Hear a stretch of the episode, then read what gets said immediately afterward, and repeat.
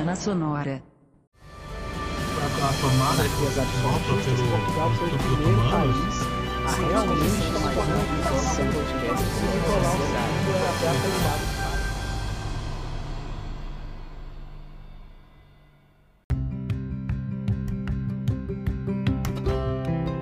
Ei, rapidinho, antes de começar esse episódio, nos ajude. Pois é, a gente tá com uma campanha no Apoia-se para você ajudar o podcast a crescer. Se você puder, contribua. Onde? Basta ir em apoia.se barra História Sociedade sem o E e contribua nas mais várias formas que você puder. O link você vai encontrar na descrição desse episódio. Você também pode acessar pelo nosso site que é historiesociedade.com e por lá você vai conseguir também contribuir, pessoal. No mais, vamos ao episódio. Bom dia, boa tarde, boa noite. E se você sofre de insônia, boa sorte. Está começando mais um episódio do podcast História e Sociedade. Eu sou o Sérgio Amaral e ao meu lado aqui está o nosso convidado de hoje, que é o Sandro Cruz. E vamos falar sobre a história e evolução dos computadores. né? Desde a pré-história, passando aí por Idade Média, Idade Moderna, Idade Contemporânea, até chegarmos aos dias atuais aí, fazendo um apanhado aí mais superficial, mas pontuando aí as principais eras da, da computação. Então, Sandro, eu vou passar aqui para você se apresentar para o pessoal para a gente dar aí continuidade no nosso episódio. Seja bem-vindo, Sandro. Saudações ouvintes, eu sou o Sandro e eu sou graduado em gestão de TI e sou estudante de história e estou começando a ingressar nesse mundo aí da história da ciência e da tecnologia e hoje vamos desbravar o computador do lá desde o do, do que veio dos instrumentos que vieram a formar o que os computadores são hoje. Então, hoje o nosso tema, Sandra, é, é sobre é, história e evolução da computação. E a gente vai pegar lá dos primórdios mesmo, né? Da pré-história. E aí, quando a gente fala de pré-história da computação, a gente está falando daquelas formas bem arcaicas, ábaco e tudo mais. Né? Para quem não conhece um ábaco aí, é só lembrar lá do né, de quando era criança, estudava lá para fazer continha e você usava o ábaco. Você pode estar pensando que nunca usou, mas dá uma pesquisada aí no Google que com certeza você já deve ter visto um ábaco na sua vida. Então, Sandro, vamos começar aí falando dessa pré-história da computação e o que, que a gente pode estar aí destacando de principais pontos aí desse período, que é, lógico, a gente não pode pensar com a cabeça na modernidade da computação que nós temos hoje. Mas como era pensada essa chamada pré-história da computação? De acordo com o livro Introdução à Ciência da Computação, a história do computador começa quando o homem das cavernas já desenhava os animais lá na parede para fazer a contagem. E desde esse ponto que o computador ele é, vamos assim dizer, uma parte da matemática. Né? Ele veio a partir de interesses de melhorar a matemática em si tem esse conflito de autores, né, que pode, é, uns dizem que foi há 9 mil anos atrás, outros dizem que foi 6 mil, é, que foi criado o ábaco. Na, na, primeira versão do ábaco era uma, era uma tábua com algumas pedras, aí depois eles fizeram aquele mais organizado com os discos, que é o, o que a gente conhece hoje. E também tem a controvérsia que alguns livros dizem que foi criado pelos chineses, outros dizem que foi criado pelos sumérios. Mas o que uma coisa é certa, o ábaco foi essencial para toda a expansão comercial ali na Idade Antiga até praticamente metade da Idade Média. É, o ábaco ele era a principal ferramenta e como, como foi dito, né, ele surgiu ali no, no lado oriental do mundo, quando os primeiros ábacos que chegaram em Roma, eu acho que já foi quase ali foi lá no século II antes de Cristo. E aí tinha muito aquela questão do, da soma romana, né, que para quem estuda algoritmo romano sabe que os números são meio diferentes. E para calcular aqueles números eles também são um pouco algumas operações elas têm algumas complicações. E aí o Abaco ele facilitava muito, né? agilizava, fora a questão da confiabilidade, porque às vezes um mercado romano, por, por, por exemplo, você sai lá do da ali da, da Turquia, né, de Constantinopla, vai para Roma para vender alguma coisa ou comprar e o cara pode te enganar ali pelo simples fato de você não conhecer o sistema de cálculo romano. E com o Abaco não. Você já está ali contando, né? Acompanha a soma. Então deu uma transparência. Além do Abaco, existia alguma outra forma assim de que nós podemos considerar assim uma forma de matemática ou uso que poderia ser uma pré-história da computação daquele momento ou o Abaco é basicamente o único instrumento que havia que a gente pode colocar nessa conta? Aí, em paralelo ao Abaco, tem, tem registros que lá no Império Inca eles tinham uma corda onde eles faziam nós na corda, só que não era um nó assim, esse nó simples que a gente faz. Ele tinha diferentes nós é, que eles chamavam esse instrumento de quipo. É, aí o nó ele tinha tantas voltas, aí, por exemplo, um nó simples, né, que era uma unidade, aí tinha um nó duplo, um nó triplo, aí quando era quando chegava a 10 um nó, era um nó diferente, e aí já passava para outra corda. Eles usavam tanto para calendário quanto para contas. Porque existe também, no, no Abaco tem as variações, também tem o, o Soroban, né, que é usado nas escolas, tem aquele o Abaco chinês, que eu, me fugiu aqui o nome, mas assim, diferente mesmo, é, o mais conhecido é o Kipo. Só para concluir aqui o Abaco, ele ainda é usado até hoje e segundo os próprios pedagogos e matemáticos, né, estudiosos do ensino da matemática, é a melhor forma de você ensinar cálculo. Porque quando a criança está ali vendo né, as bolinhas mexer, ela se interessa mais do que você simplesmente fazer as operações na lousa. E aí, como eu disse, ele foi usado até muito tempo, mas aí a gente tem que se atentar a um ponto que lá na Idade Média, por volta do, do ano de 628, tinha um, um indiano chamado Brahmagupta que ele criou uma coisa que foi essencial para a matemática ser o que é hoje, né? Que é o número zero, porque até então, até essa, o século 7 ali, ainda eram usados os algarismos romanos, que eu disse que eles eram mais complicados de de se utilizar e ele facilitou a representação de que quando você tem nada, aí o fato de você não ter nada, não, que não, não precisa ter um número para representar isso. E aí ele publicou um livro, né, que a tradução desse nome é o Tratado Completo sobre a Escola de Brahma. Nesse livro ele fala sobre as principais características do zero, né, que é a questão da, das diferenças, e a principal regra hoje da, da divisão, né, que nunca não, não existe divisão por zero, né? Essa regra é usada até hoje. E aí quando com a invenção do zero e o alfabeto, o alfabeto, os algarismos é, tidos como indo-arábicos, eles eliminaram de vez o, o uso dos algarismos romanos e aí esse sistema de numeração é usado até hoje.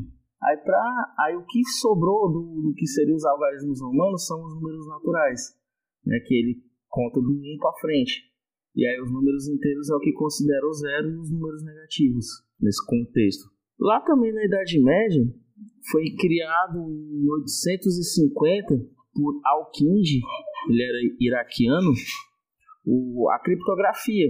A criptografia ela é uma forma de você ocultar a mensagem, né? mudar o, o contexto para que quem receber a, sua, a mensagem não, não saber o que está escrito. Outro ponto também que é interessante a gente comentar é que em 825 foi criado o algoritmo. O algoritmo que é parte essencial hoje da, da computação, da programação em si. E o nome algoritmo, ele é vem do nome de quem criou, né? Que é o Abdullah Mohammed bin Musa Al-Kharizmi.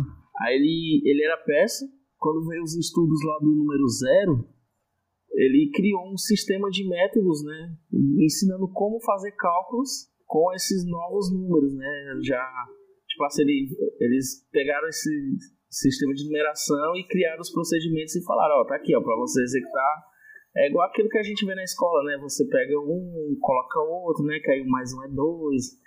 Aí, e o nome desse livro, né, que foi traduzido para o latim, era o Algoritmo de Número Indorum. Então, aí esse nome algoritmo, né, que era na verdade uma referência ao autor, acaba ficou o algoritmo conhecido como procedimentos, né, o sequência de comandos, instruções. E aí saindo já da Idade Média, lá em 1499, né, já nos primórdios da Idade Moderna, para quem é lá no, no, podcast que eu gravo, no, no Debacast, quase todo episódio a gente vai falando assim sobre inventores e a gente sempre barra no nome do Leonardo da Vinci. Ele está em todos os lugares. Ele é... E aí é claro que o, Leonardo não poderia ficar de fora. Né? Ele criou lá em 1499 uma calculadora que batizaram de calculadora de Leonardo da Vinci. E aí essa calculadora, que na verdade esse manuscrito dele só foi encontrado em 1967, se ele tivesse sido encontrado até bem antes, poderia com certeza o computador já ter sido inventado ainda lá no século XIX. Aí o que seria a calculadora de Leonardo da Vinci? São discos e de tamanhos diferentes. Aí ele tinha 10, 10 discos menores que representava as unidades. Aí ele tinha 100 discos maiores e aí cada cada acréscimo de disco era de acordo com a potência, por exemplo, 10 elevado a 1, 10 elevado a 2, 10 elevado a 3. Aí ele fazia essa contagem até 10 elevado a 13. E para quem conhece a história de Leonardo da Vinci, né, a gente sabe que normalmente ele só criava os projetos, né, ele nunca executou. Se você pegar qualquer invenção assim do Da Vinci, Acho que ele não testou nenhuma, ele só ia lá, ele visualizava, desenhava, explicava, mas ele nunca executou. Lá no Debacast, aí tem alguns episódios que, que eu chego a citar. O Leonardo, por exemplo, lá no. que ele criou paraquedas sem nem existir avião. E aí, assim, de, de tudo que, que tem no mundo, e sempre alguma coisa passou por ele e ele também tem um modelo de calculadora que ele fez, só que infelizmente na época as pessoas não chegaram a ter acesso, que aí só foi achado em 1967. O que a gente pode falar do Leonardo da Vinci é que ele é importante não só o fato de ser um grande pintor, mas também inventor, ou seja, ele é um talvez um dos principais nomes do período conhecido como Renascimento, ali naquela virada de Idade Média para a Idade Moderna porque ele participa das duas modalidades de renascimento que nós conhecemos, que é o renascimento cultural e também o renascimento científico. Se você pesquisar tanto os principais nomes do renascimento cultural, você vai achar Leonardo da Vinci, obviamente, e você vai achar também ele entre os principais nomes do renascimento científico. Então, talvez aí desse período é o nome mais lembrado, né? Muita gente assimila logo o Leonardo da Vinci à Mona Lisa, ao homem vitruviano, né? Mas ele vai muito além dessa, dessas artes que são, claro, muito famosas no mundo todo. Então, ele é realmente uma figura ímpar, né, desse momento. Então, Sandro, dando um pulo aí nas eras, né, a gente ainda aqui para a idade contemporânea, lá no século XIX é que a gente começa a ver uma maior evolução da computação. É claro que a, o grande boom vai vir no século XX, mas ali no século XIX a gente já começa a ver alguma modificação, até porque pouco antes ali já vai acontecer o que nós conhecemos como segunda revolução industrial, né? Nós vamos ter aí já uma maior evolução tecnológica também naquele momento, né? É, o, o século XIX ele foi é, o ponto final da, da, das máquinas. Aí é interessante só lembrar de um grande nome da, da computação que é o Blaise Pascal, que ele viveu no século XVII e em 1642 ele criou lá uma, uma máquina que seria também uma precursora do, da famosa máquina calculadora de Pascal. E ele tinha 19 anos quando ele fez essa. Prodígio, rapaz, né? Essa máquina. Se bem que o Pascal ele morreu novo, ele morreu com 39 anos. Olha, tô quase chegando na idade do Pascal, então. E o Pascal, eu acho engraçado, as pessoas falam muito assim, ah, quem vivia antes fazia muita coisa, né? Que, por exemplo, o Pascal era matemático, físico, escritor, filósofo e teólogo. Olha, se a gente pensar muito bem do povo renascentista, né? Se a gente voltar ali, falamos do Leonardo da Vinci, no Renascimento e mesmo na Idade Moderna, era comum as pessoas se especializarem em várias áreas, né? Então, o próprio Da Vinci tinha muitas especializações. Você vê é, outros filósofos que também eram matemáticos, que também eram é, astrônomos. Então, eles tinham, né? O Galileu também tinha várias é, habilidades, né? Várias, várias especializações. Então, era muito comum nessa época as pessoas coisa, terem né? Né, várias áreas fazerem muita coisa, exatamente. Não era algo restrito. Hoje pelo, pelo contrário, hoje, como é, a gente tem uma gama maior de pessoas para pesquisar, é mais comum a gente se especializar. Não que não tenha pessoas que é. não possam abranger várias áreas, mas hoje o mais comum, a tendência é uma especialização em, em um recorte, em um top. Aí só para fechar aqui o Pascal, ele criou a máquina, a Pascalina, que era a ideia dele era ela fazer o cálculo das quatro operações básicas, mas aí quando foi quando ele levou para funcionar só conseguiu fazer a soma e subtração, né? que as duas mais básicas ainda. Ah, não que não fosse tão ruim, né? Mas já é, já é alguma coisa. Já né? era alguma coisa, né? Mas às vezes decepcionou o Pascal porque ele já pensou, poxa, multiplicação e divisão aqui pifou. E aí ele ficou conhecido na, no ramo da geometria projetiva, né? Que quem trabalha com engenharia civil conhece muito bem essa área. É, teoria da probabilidade também, ele influenciou muito. Mecânica dos fluidos, é, cálculos de pressão atmosférica.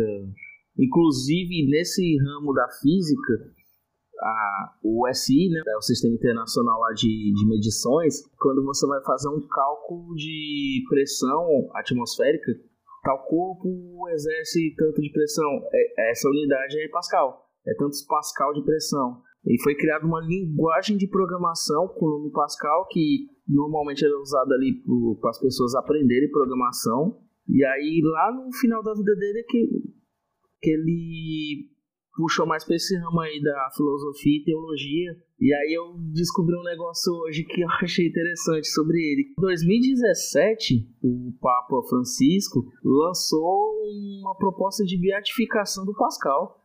A pessoa é um santo programador e aí tá em processo lá no, no Vaticano essa beatificação do Pascal. Aí avançando um pouco aqui a máquina, lá no século XVIII a gente tem o Gottfried Leibniz, que viveu entre 1646 e 1716. Ele foi também, assim como Pascal, ele era físico, filósofo, matemático. O primeiro projeto lá do Leibniz era justamente melhorar a Pascalina. E aí depois do Leibniz, lá no finalzinho do século XVIII também, a gente teve o TA mecânico, que aí o TA mecânico ele tem um funcionamento parecido com o funcionamento do processador hoje, que, que é o que?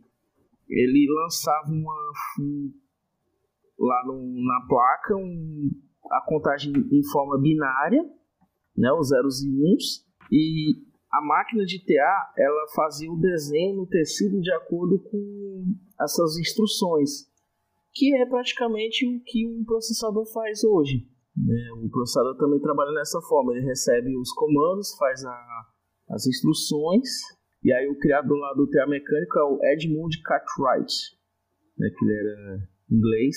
E depois do Cartwright a gente tem o Charles Babbage, o Charles Babbage, que inclusive eu tenho um episódio só sobre a vida dele, né?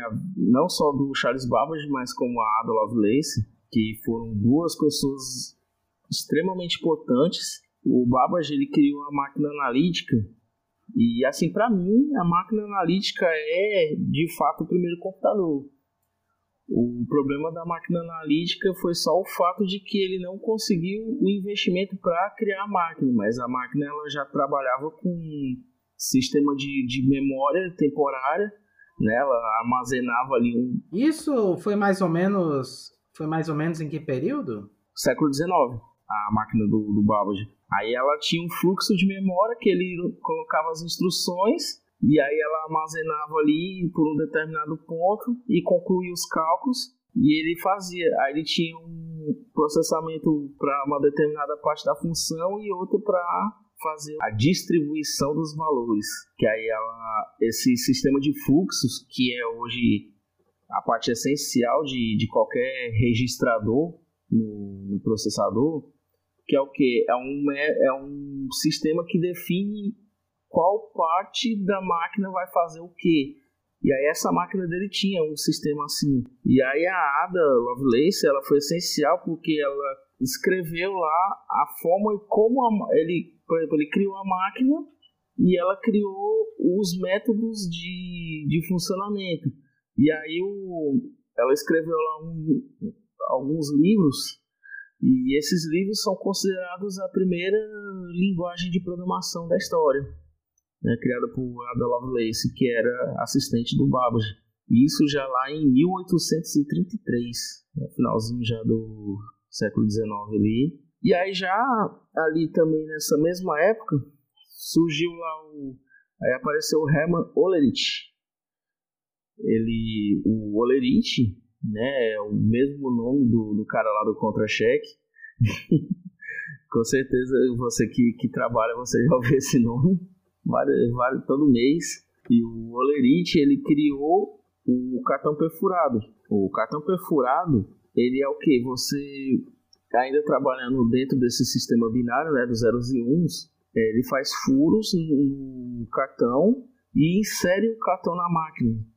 Então, quando o leitor da máquina ele conta ali a, esses valores, ele vai trabalhando de acordo com as informações, assim como ele também pode imprimir né, o cartão perfurado.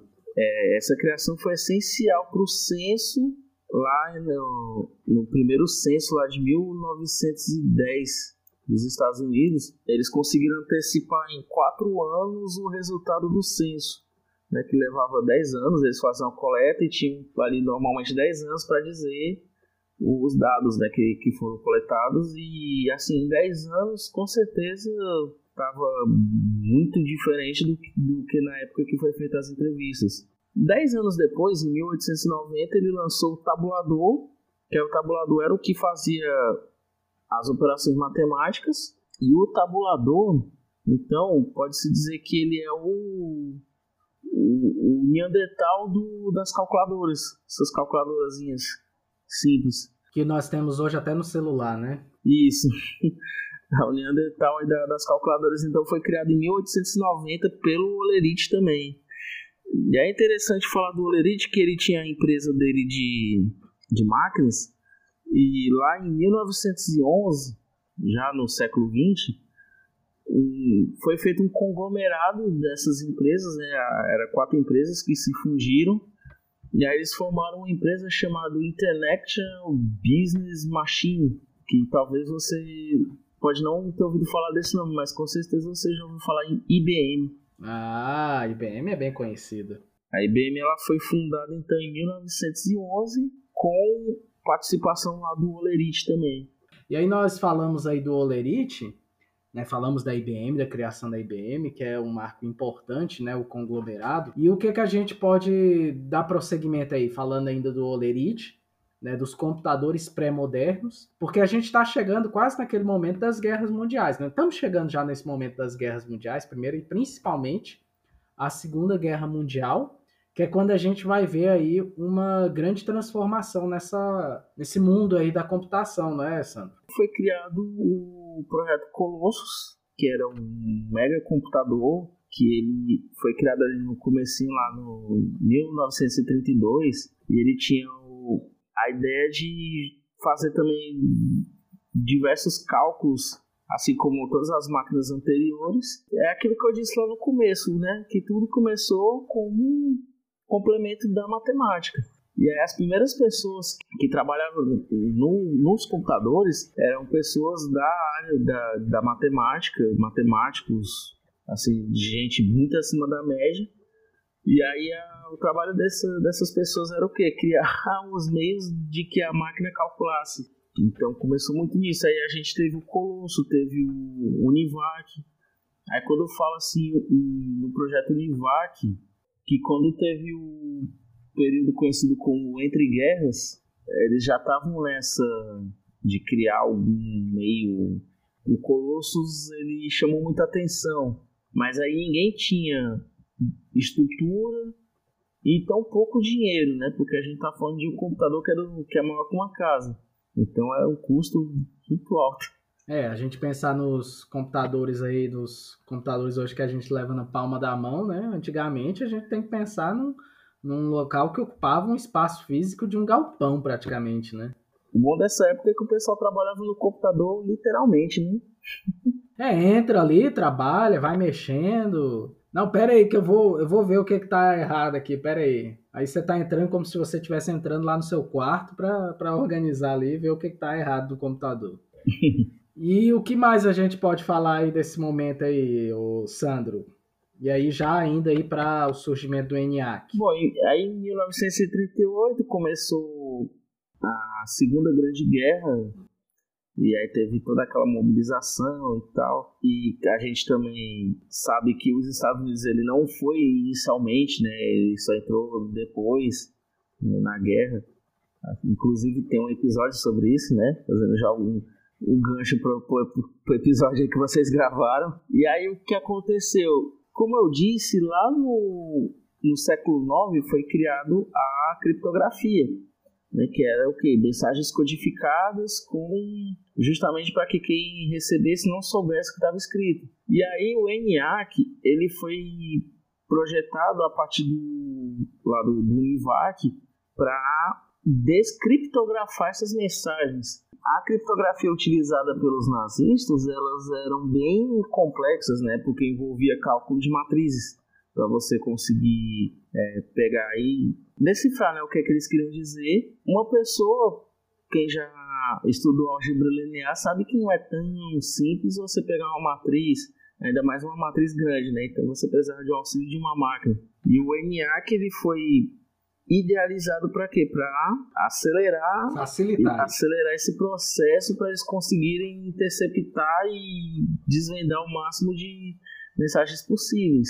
E aí lá dentro desse projeto eu também já fiz um episódio sobre Grace Hopper, que foi uma das, um dos principais nomes desse projeto. Mas assim, era uma coisa tão complexa que eles não conseguiram criar a máquina, né? O ENIAC ele só foi lançado em 1946, lá, depois que a guerra tinha acabado. Ele tinha como, como ideia ser criado ainda durante a Segunda Guerra, mas acabou que ficou, postergou para depois do final da guerra, né? É porque era muito complexo o projeto, né? Com cálculo de matriz é um negócio que é bem. Hoje não, hoje você tem umas linguagens próprias para cálculo, é mais fácil, mas você fazer isso aí numa máquina. E aí a gente está falando de máquinas. É fácil para quem tem facilidade em exatas, viu? É, né? é tão não, fácil assim, não. é fácil. Mas, continuando. Ah, a disciplina de álgebra linear é boa. Eu gostei tanto que eu fiz quatro vezes. Isso aí é que é gostar mesmo, hein, de álgebra linear. Mas continuando aí, vamos lá. O ENIAC postergou para 46 e o que, que a gente pode estar tá falando que mais quando ele foi lançado, e aí de uma certa forma ele foi visto pelo governo como inútil, né? Porque ele não, ele não atendeu ao fim, ao fim que deram a ele.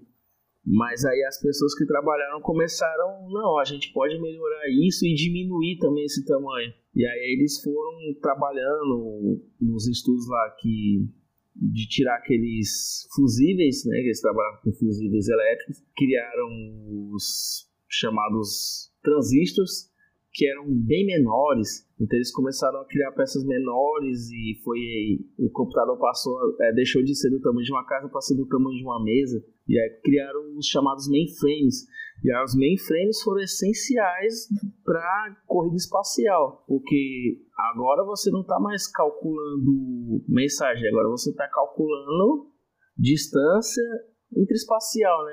Aí você vai envolver várias coisas, né? Porque lá na física eles ensinam que para você, tipo, você precisa de uma determinada quantidade de força para o objeto se desprender do, do solo, porque envolve o atrito da Terra, a cada. Aí tem as pressões atmosféricas e tal, e aí eram cálculos ainda mais complexos. Então, os mainframes, eles foram é, sendo bem mais aprimorados, eles conseguiam trabalhar mais rápido, eles executavam cálculos muito mais rápido que o ENIAC e ocupavam menos espaço e, e precisava de menos pessoas também. Tipo, o ENIAC era 20 pessoas, ele já conseguia trabalhar com 5 ali. Que já era uma evolução tremenda, né? Ou hoje você consegue uma pessoa remota, né? Exatamente.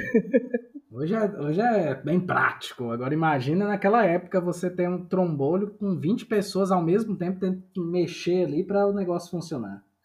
Aí, e aí nos mainframes eles foram essenciais para os projetos Apollo, né? Que aí eles conseguiram dar a exatidão de quanto de combustível poderia ser usado para tirar um foguete da, do, da Terra, é, calcular trajeto, e, e também a gente tem que lembrar que, independente de ter a corrida espacial, a gente estava em meio à Guerra Fria, então ainda tem aquela questão né, de, do armamento, é, cálculo de rotas de, de mísseis, essas coisas também, eles faziam esses estudos também paralelamente, é claro, sempre pensando ali, se resguardando entre eles.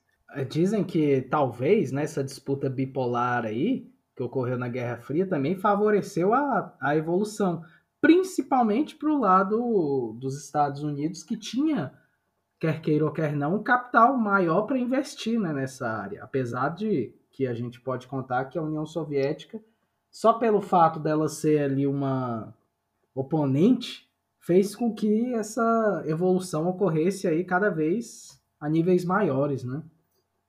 Nessa equipe aí da década de, de 60, você, é, tem dois nomes é, muito fortes, né? Que foi Grace Hopper e o John McAfee, o cara lá do antivírus. Ele era funcionário dela. É, eu tenho, eu tenho aqui o McAfee aqui do McAfee, né? Eu falo McAfee, mas é McAfee. Ele era estagiário da NASA lá na época. É um antivírus que me dá muita dor de cabeça, mas está aqui no meu computador. A história dele é muito interessante também.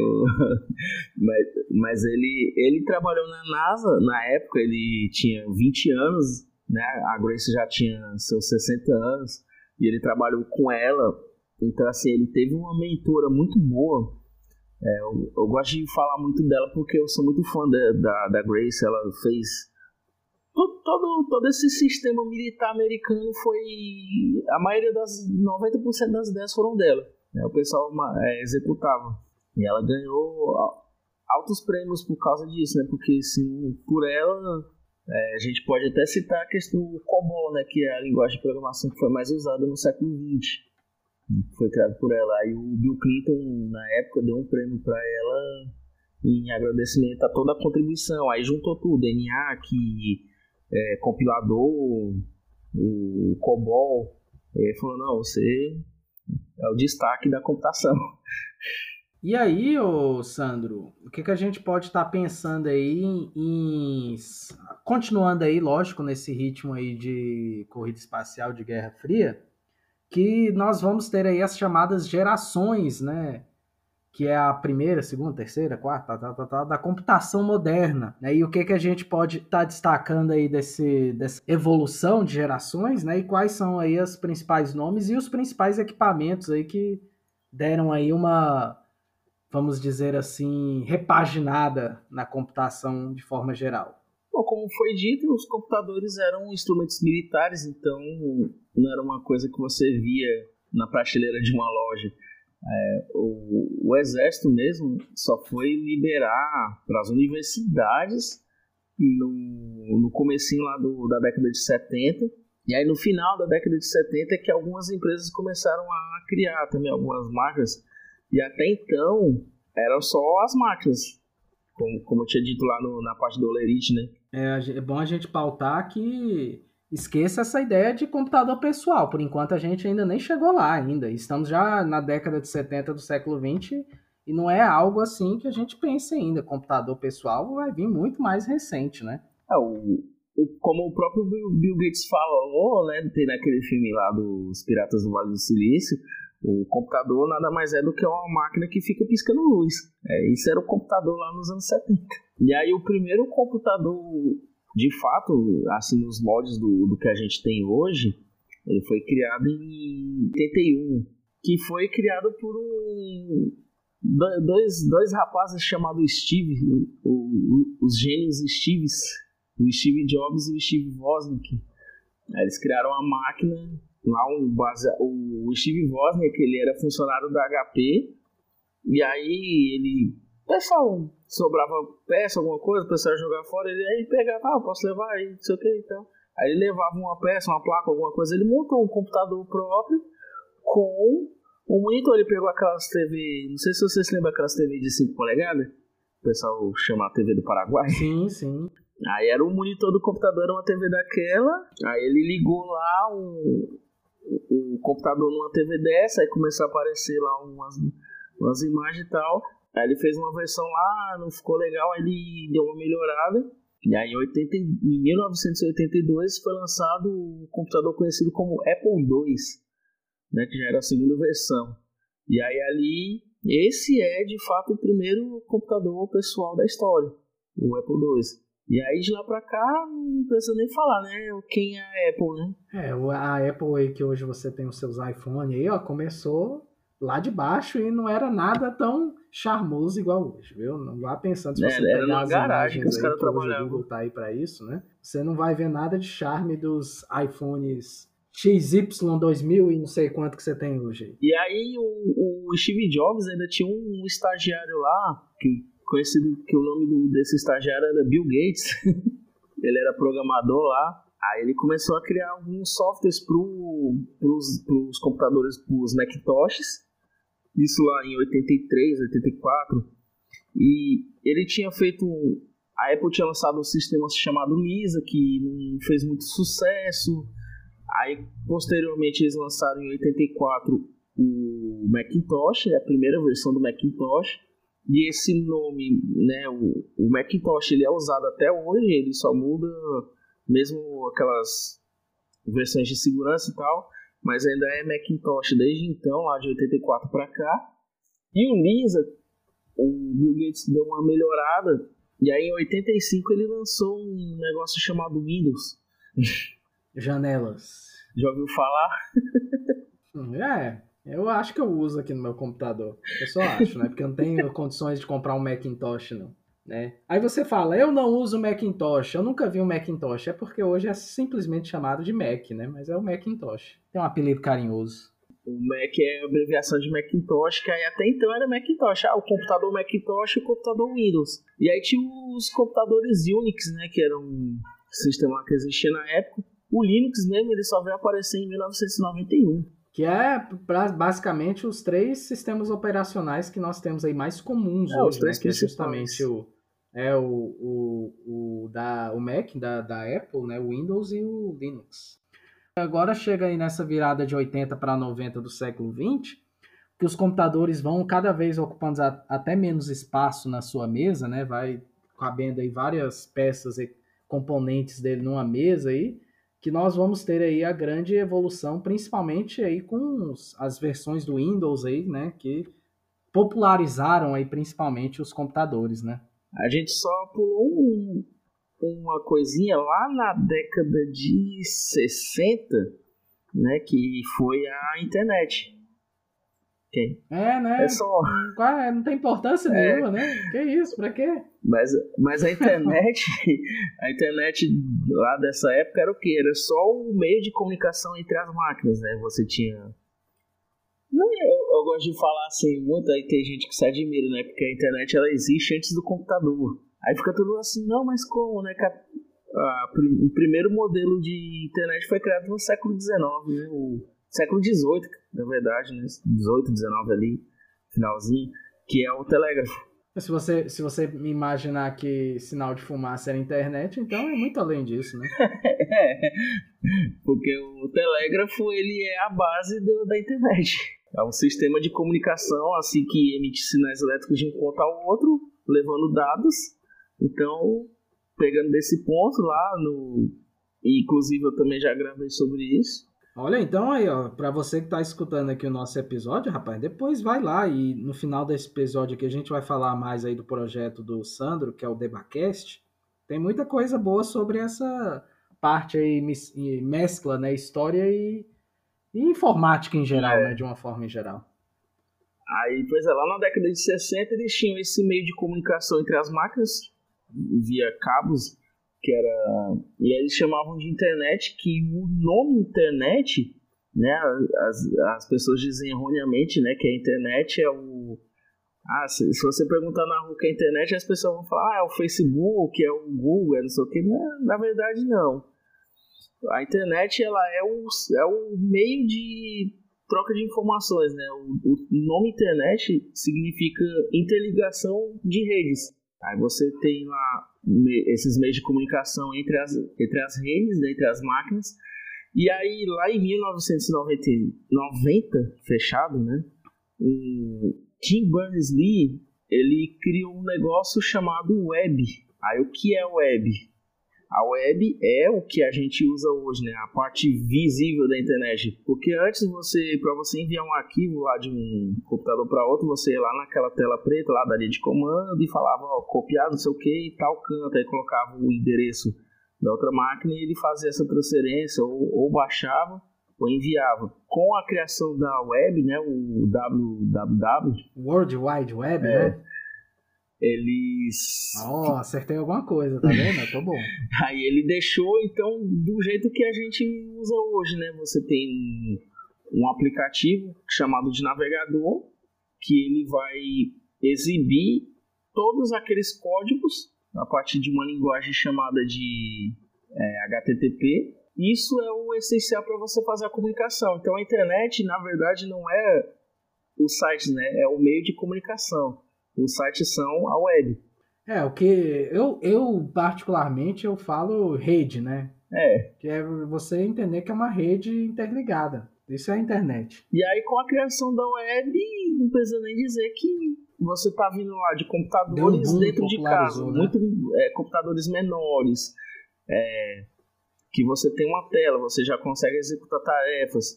E aí, aí vão e lançam esse e-mail que você pode. No caso, é claro que a, as primeiras versões da web, né? A web 1, ela não era. Ela mais textos. Mas assim, você já conseguia acessar notícias, enviar arquivos assim mais facilmente. Você vê o que você vai baixar. Aí depois veio a web 2.0, que já veio a questão do, dos vídeos, né?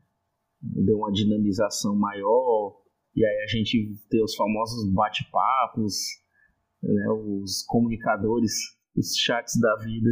Rapaz, eu sou da época do 486, me respeita. Vamos lá.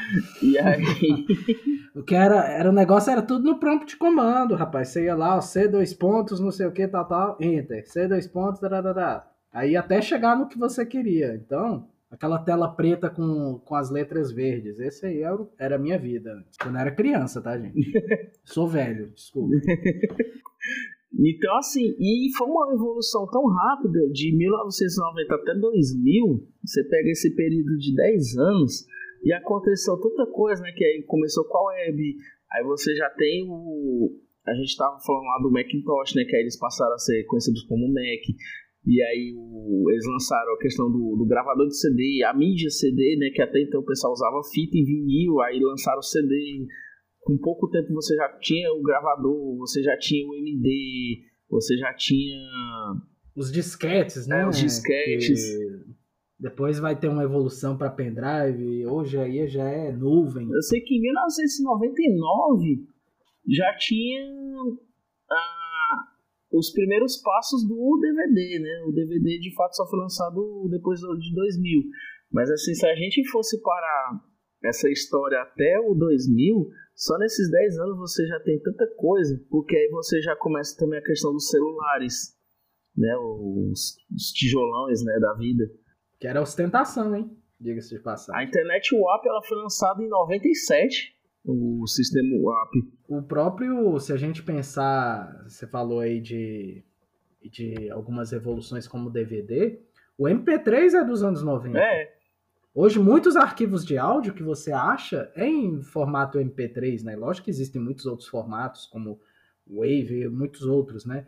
Mas o MP3, que é um dos mais populares formatos de áudio, que se tem conhecimento, é muito antigo, não é coisa feita de 10 anos. Ele foi logo. Ele já, eu acho que é do. Quem lançou foi até o próprio foi o iMac. O iMac de 96, eu acho. Ele já é, você já tinha aquela função de salvar as músicas no computador, elas já eram MP3. E aí depois veio o WMV, WMA, né, que é o Windows Media Audio, com a qualidade um pouquinho melhor. E aí a gente já começa também a questão do, como eu disse, né, vídeos e tal. Mas os streamers também é de depois de 2000, né? E aí eu, eu gosto de dizer que o divisor de águas foi quando lançaram o filme Matrix, né? É, porque antes do Matrix era internet escada, depois o negócio melhorou. Aí, Banda aí até, até o lançamento do Matrix é interessante porque se você pegar o making off, eles queriam fazer um negócio muito futurista, altamente conectado, só que tinha muita tem coisa que não tem, que tem no filme que não existia. E aí eles de uma certa forma criaram as tecnologias e aí o, a, o, o, diretor até lamenta que a única coisa que ele não conseguiu tirar do, do filme foi a questão dos telefones, né? Que ainda eram os telefones, os grandão lá, o, aquele que você dava pro ouvido do outro bairro lá, ele tocando.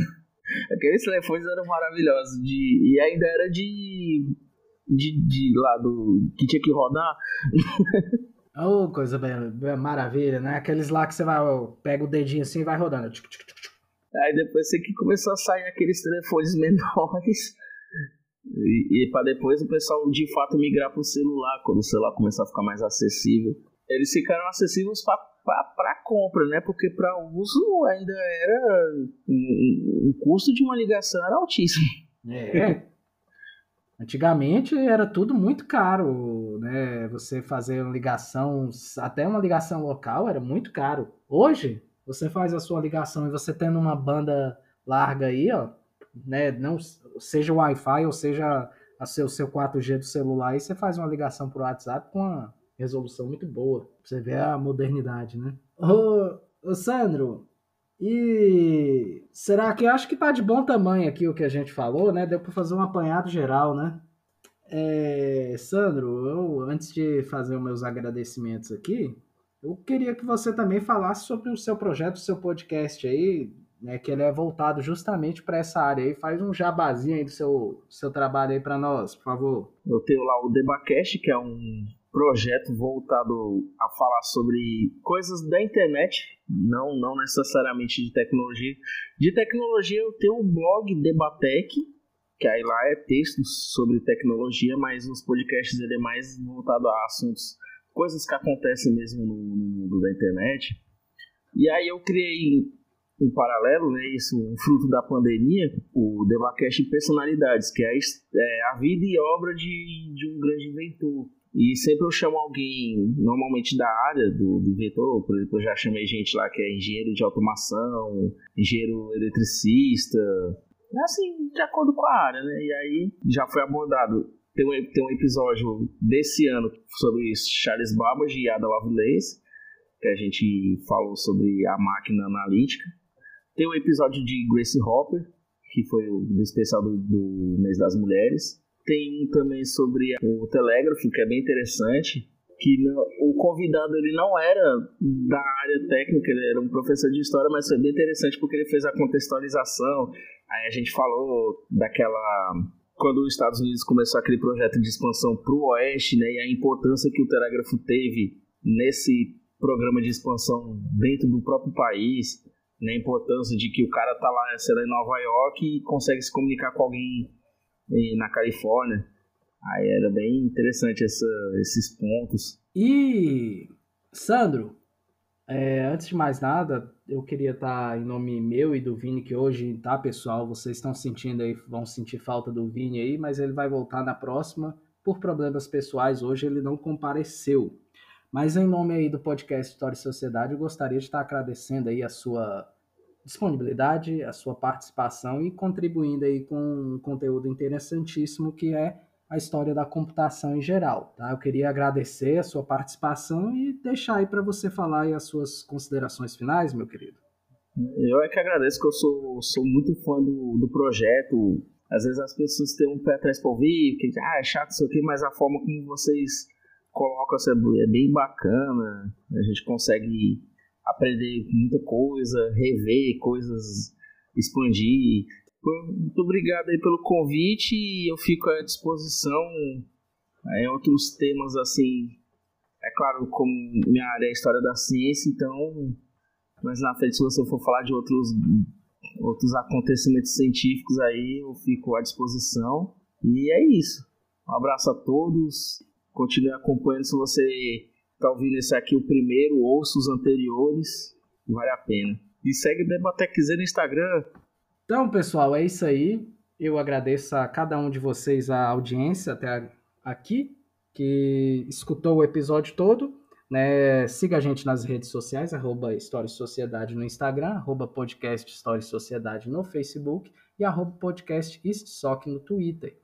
Avalie o nosso podcast lá na Apple Podcasts e siga a gente também nas várias plataformas de áudio que o podcast está hospedado. No mais, é isso aí, pessoal. Muito obrigado a todos. Um grande abraço na alma, um beijo no coração de todos vocês e até a próxima. Tchau, tchau.